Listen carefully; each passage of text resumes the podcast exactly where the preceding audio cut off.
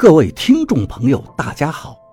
您现在收听的是长篇悬疑小说《夷陵轶事》，作者蛇从阁，演播老刘。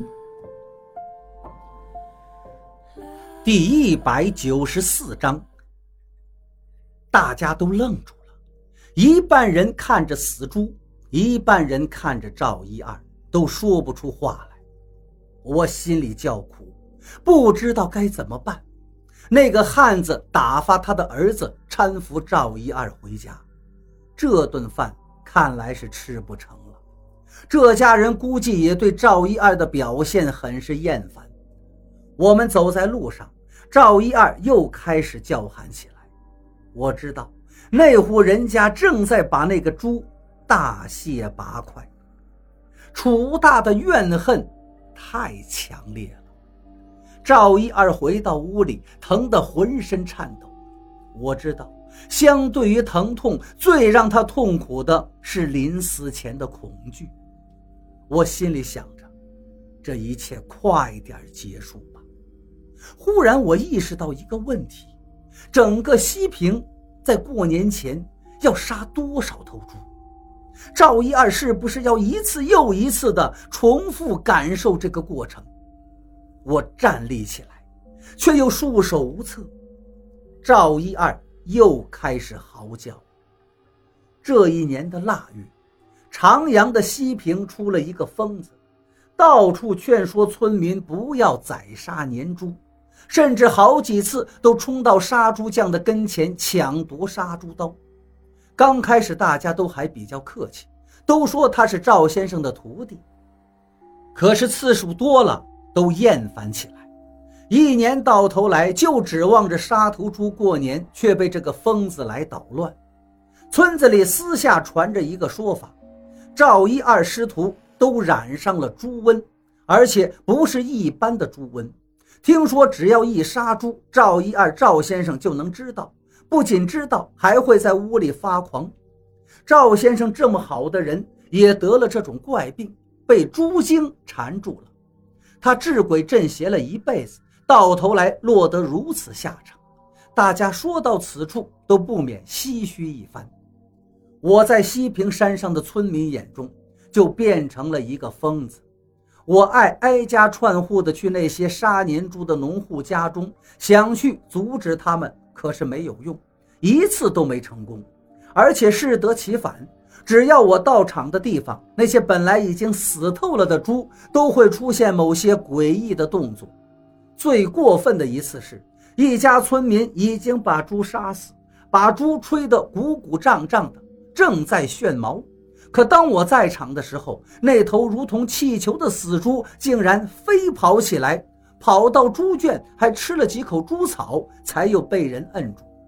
当我再去下一家阻拦的时候，他们就非常的不客气了，恶狠狠地把我赶走了。我实在是没办法，只能看着赵一二一次又一次地重复那绝望而又恐惧的过程。赵一二的精神眼看就要崩溃了，也慢说他要垮掉。我看着他痛苦的样子，自己都要忍受不住，离真的发疯也不远了。一直持续了十几天，这半个月比十五年还要漫长。赵一二整整瘦了二十斤，他瘦的颧骨高高的耸出，脸皮成了枯黄色，眼神涣散，连坐起来的力气都没有。我只能给他灌点酒。让他保持在大醉的状态，他才能好过一点。换作是我，只怕早就跳到屋后那个山涧里一了百了了。可是赵一二挺过来了。腊月二十三，农户的年猪终于都杀完了，赵一二也消停了。到了除夕，他才稍微恢复了一些精神。我煮了腊肉给他。他看见碗里的腊肉，就惊悸的大喊，把菜碗给挥到了地上。他不能看见猪肉，只能喝酒了。赵一二喝得很凶，这段时间以来，他每天都要喝一两斤酒。我又开始担心了。再这么喝下去，他迟早要得胃穿孔或是肝硬化。